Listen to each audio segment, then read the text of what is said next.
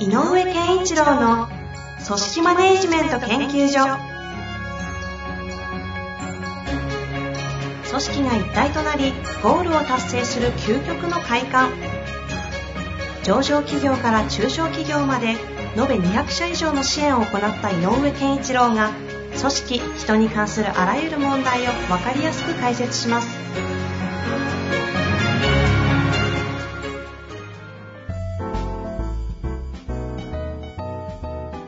にちは、遠藤和樹です。井上健一郎の組織マネジメント研究所。井上先生よろしくお願いします。よろしくお願いします。さあ、ということでね、前回、先週がね、あの、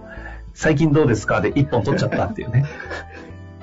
目的と構造と文化のね、カルチャー的な話とかをしていったんで、ぜひ聞いてない方聞いていただきたいなと思いますが、はい。今日は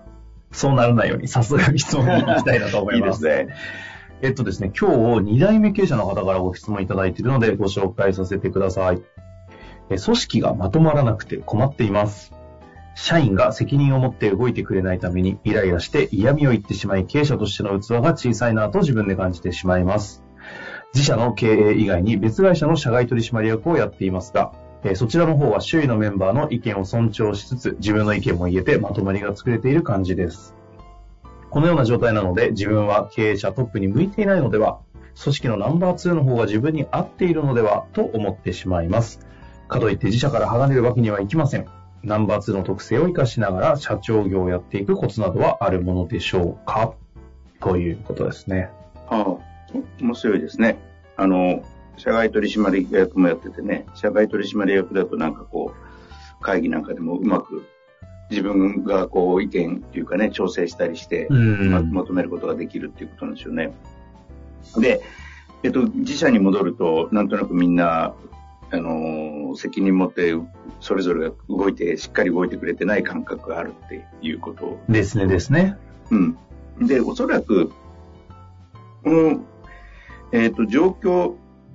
自社と、その、社会取締役がやってる他の会社で起きてることで、共、えっ、と、共通していることがあるのかなと思ってるのは、この方の、えっ、と、あ、この方2代目、先代の時っていうのは、おそらく社長さんがいろんなことを美に入り際になのかな。結構細かいところまで、こう、こうだ、ああだということを言ってたんじゃないかなと思うんですね。はいはいはい。うん、とこうしよう、こうしろ、ああしろ、まで含めてかもしれない。なので、えっ、と、ある種、あの、社員さんからすると指示が来るというふうに、上から物が降りてくるっていうことが当然になってるんじゃないかな。うんうんうん。と思います。で、社外の中で言うと、この方がやってる役割は、おそらくその会社もなんか大きなボーンみたいなのが投げかけられて、それに対して、えっ、と、ある種ファシリテーションしてるんじゃないかなと。はあはあ具体に落とし込んでいく。あの、その幹部クラスで、じゃあこれやってどうしていくの？じゃあ実際どうしようかみたいな話に転換するときに、えーこう、でもこういうふうな考え方もありますよねとか、なんかうまくファシリテーションできてんじゃないかなと。ああ、そちらの方は社員、周囲のメンバーの意見も尊重しつつとか出てますもんね。うん、だから、いい意味で翻訳者になってるんだと思うんだよね。で、自社に戻ると、まあ、おそらくさっき言った推測的には、先代の社長の、えっ、と、立ち振る舞いとか、えっ、と、社員に対しての、うん、なんだろう、こう、影響度とか、えっ、と、社員がどう感じていたかとか、っていうこととは、ちょっと今みたいに、えっ、と、若干ファシリテーター的ナンバー2が合ってるかもって言ってるぐらいで、若干そういうふうになんかテーマが起きたことを具体化する、えっ、と、ところで非常に機能するタイプの人なのかもしれない。はあはあはあ、なるほど。うんうん。なので、えっ、と、場合によっては自社においては、えっ、と、やっぱりこう、大きなテーマ、あの会社はこういうことを大事にしていきたいみたいな大きなテーマあるんだけど、いろんなものの具体的な施策とか、えーこう、活動目標とかに落とし込んでいくときに、これね、やっぱね、あの、巻き込みながらやった方がいいかなと。この人は多分巻き込むことはできるんじゃないかなと思うんで、えっ、と、こうだと言って、下がそれを、はい、わかりましたと言って、自律的に動くという組織になってない、えっ、と、っていうか、そういうふうな、あの文化じゃないとしたら、えーと、この人のこの若干ファシリテーション力みたいなのを使って、うん、こう思うし、こういう方向行きたいけど、どう思う？とかでで、具体的にじゃあ営業活動としては何がポイントかねとか、落としていく作業をもうちょっと少し、えっ、ー、と、労力はかかるけど、そこの立ち振る舞いをする。だから、やっぱり本人も気づいてる通り、巻き込み型のリーダーシップを取った方がいいんじゃないかな、うん、その自社の方でもですね。うん。でね、やっぱりこう、自分で勝手に動く、社員が動き出す時っていうのは、大事なのは、えっ、ー、と、こうしましょうねっていうふうにな、意思決定をするプロ、プロセスっていうの。なんでそういう意思決定をしたかっていう流れをまあ、文脈とも言うのかな、うん、そういう流れを共有することってすごく大事で、うん、あ、うん、そう考えたからこうなったんだなっていうことを繰り返していくうちに、なんとなく細かいことでも、あ、これこうしなきゃいけないなっていう判断の基準ができていく。うんうん、だからその判断基準っていうものがないうちは、責任感って、えっ、と、なかなかできないのよ。あうん。つまり作業や、実際にやっている、体を動かしてやっている作業に関しての責任感レベルはちゃんとやりますっていうのがあったとしても、この方が求めてるのは、いやいや、そのぐらいちょっと自分で考えてちゃんとやってほしいなってことだと思うので、なるほど、なるほど。そうすると、判断基準っていうのが植え込まれないと ダメなので、この人が得意な場を巻き込んで尊重しながら、結論に至る過程、プロセスをうまくコントロールするという力を使って、社員にそこに、えっと、参加させる。その社員のそれを自立というのかわかりませんけど、うん、その責任を持つっていうか社員に育ってもらうということを考えていこうとすると、はい自分たちで決断をする、判断をするっていうことをするっていうのが大事なので、それをさせるために、はい、やらせるっていうよりも、まずはそのプロセスを一緒に共有しながら、決まっていくところを一緒にやることを通して、決断と、そして責任をっていうのを、まあ、ある意味育てていくっていうのをやんないといけないよねっていうことですね。うん、つまり、あの、物事をデシジョンするときの基準、判断ポイントとかっていう、要はここは抑えなきゃとかっていうことを、ある意味こう持たせてあげるっていうの。なるほど。うん。で、これを、この社長はあるはずなので、ああ、自分実際そうですね。別の会社でその要素はできているって話が書かれていて、これ一つ質問なんですけど、はい。あの、一人、自分の会社の場合って、その投げかけてボーン、社長がやります。で、それに対してじゃあどういうことなんだろうかっていうそのプロセスを一緒に考えていくっていうのを、あの、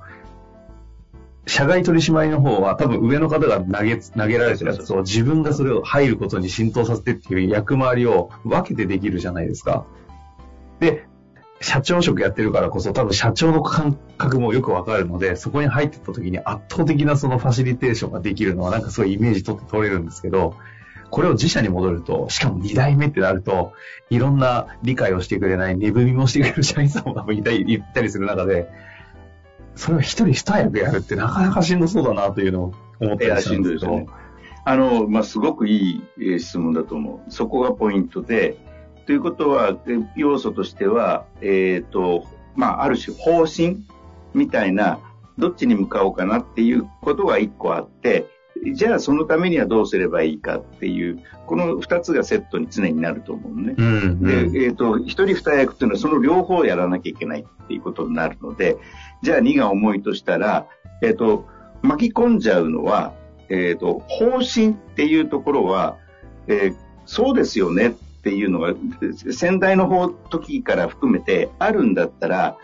それを、えっ、と、ちゃんと立てちゃえばいいって思うのね。ああ、なるほど。うん。あの、先代の時から言われてることがあって、それはその通りだと思うよっていうのが、この人も思うものがあったら、それはもう旗として立てちゃっていいと。うんうん、で、次に、それがそうだとしたら、それについて、えっ、ー、と、ある種組織の中で力を持ってる、もしかしたら製造部長かもしれないし、営業部長かもしれない。わかんないけど、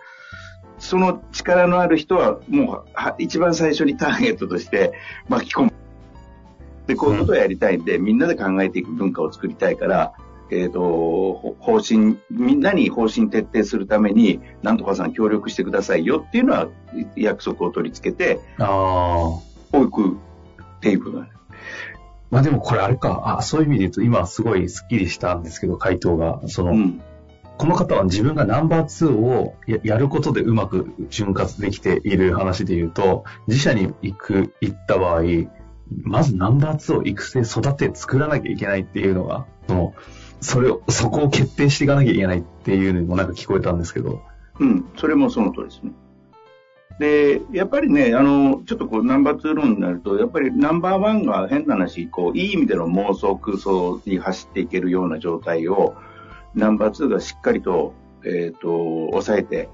えーできるっていうのは、なんとなくこう、大きくなる会社の場合のパターンかなと思うんだけど、まあ、変な話、逆でも良かったりもするのでね。うん、うん。うんうん。だから、えっ、と、トップ、トップの二人で、その役割をどちらかが分担してるということがいいので、もし仮に、やっぱりそれこそ、あの、べき論が素晴らしくう長けてる人がいたりとか、だったら逆にそれを、あの、方針の方方向性の方に立てちゃって、で、自分は、えっ、と、いわゆる組織でいうと、じゃあそのためにこの組織はどう動いたらいいかに少し徹底していく。うんで、同時に、えっ、と、いつまでもそれをやっていたらトップではなくなるので、いつかその役割は誰かに委ねられるように、えっ、と、可能性のある人をそこで、あの、同時にこう一緒にやらせながら、あの、育てるってことも大事かもしれない。なるほど、なるほど。うん。じゃあ初期段階は先代の、あ先代が言ってたことのパワーを使っちゃっていい気がするんだよね。うーん。うん。ただ、方針をすごく変えたいんだったらば、ちょっと違うので、えっ、と、新しいえー自分の方針に対する賛同者はまず作らないといけない。なるほど、なるほど。うん。その人が責任を持って具体的な動きにできるかどうかではなくて、賛同者を作って、いや、社長こう言ってんだからさ、っていうことを言ってくれる人作っておかないと。はい、はい、はい。で、その上で、で、具体的に、じゃあ新しいことなんで、みんなでやり方考えていきたいから、それぞれのセクションと密な打ち合わせしたいんだよって言っていけばいいと思うし、でうん。その時に上からこうしろああしろじゃなくて、どう思う？っていうね、こう見えるけどどうなんだろうかとか、っていうそのこの人が、えー得意な、ある種のファシリテーション力みたいなのを使って、意見を吸い上げ、自分たちが言ったことが反映したっていう経験をたくさんさせる。なるほど。その変革の当事者になるっていうのをちゃんと彼らにうん経験をさせることを通して、そのチチーム組織を作っていく。そうそうするとあの、どういうことが大事かとか、そういう判断するんだ。さっき冒頭ちょっと言ったけど、文脈がわかるので、うん、確かにね。うん、そうすると具体的な場面に出てきたときに、いや、これはきっとこうなんじゃないかなっていうイメージがつくようになる。まあ、ということで、なんか最近あれですね、なんかこう、組織の変革的な感じの話が多いですね。多いのは、まあ時代の流れもあるのかもしれませんけど、うん。やっぱ時代の流れとともに、やあの、かつ、やっぱり昭和の時代の社員さんとみんなってか少し変わってきてんだと思うのよ。組織自体のね。あの、社員さんたちのなんかこう、雰囲気っていうのも時代とともに変わってきてるので、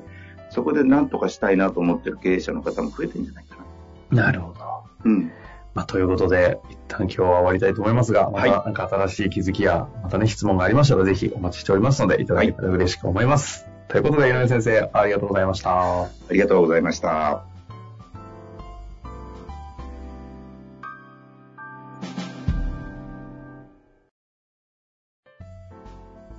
本日の番組はいかがでしたか？番組では井上健一郎への質問を受け付けております。ウェブ検索で井上健一郎と入力し、アカラクリエイト株式会社のオフィシャルウェブサイトにアクセス。その中のポッドキャストのバナーから質問フォームにご入力ください。また、オフィシャルウェブサイトでは無料メルマガや無料動画も配信中です。ぜひ遊びに来てくださいね。